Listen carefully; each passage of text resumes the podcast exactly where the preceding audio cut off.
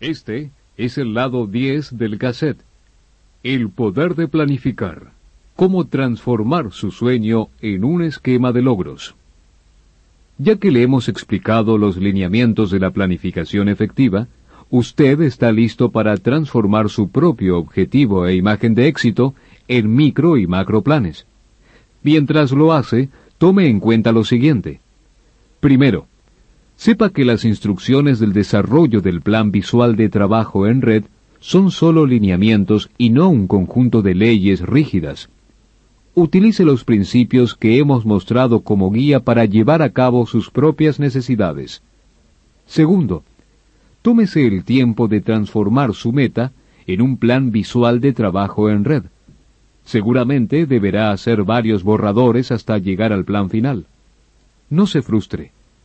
El mismo acto de planificar lo estimulará a pensar lógicamente y usar su creatividad. Inclusive su imagen de éxito pasará de ser abstracta a real, paso que la mayoría no lleva a cabo o no sabe cómo. Al desarrollar su plan visual de trabajo en red, encontrará que este sistema será uno de los instrumentos más valiosos a utilizar. Estúdielo detenidamente, familiarizándose con los pasos. Comience a trabajar y sea paciente. Luego de haber desarrollado su plan visual de trabajo en red, hay un ejercicio que debería completar. Coloque su plan frente a usted. Estudie durante algunos minutos lo que ha escrito. Tiene un objetivo, una lista de actividades y un lapso de tiempo. Eso es todo lo que necesita para contar una historia. Entonces le pediré que cuente la historia del logro de su meta en tiempo pasado como si ya lo hubiera concretado. En su historia préstele atención a los detalles. ¿Cuánto tardó en lograr su meta? ¿Qué le transmitía cada paso del camino? ¿Tuvo que volver a evaluar su meta durante el desarrollo del plan? ¿Qué descubrió de sí mismo durante todo el camino que lo llevó hacia el logro exitoso de su meta? Su historia debe ser simple. Simule que le está hablando a un amigo. Actúe entusiasmado, orgulloso. Dele a su amigo una descripción paso a paso de cómo lo logró. Primero hice tal cosa y luego la otra. Y al pasar esto me manejé de tal manera, y así sucesivamente. Ahora dirá su historia en el cassette. El resto de este lado del cassette será para usted, para que describa su éxito con detalles sensoriales, con todo el entusiasmo que pueda mostrar como si finalmente hubiera sucedido.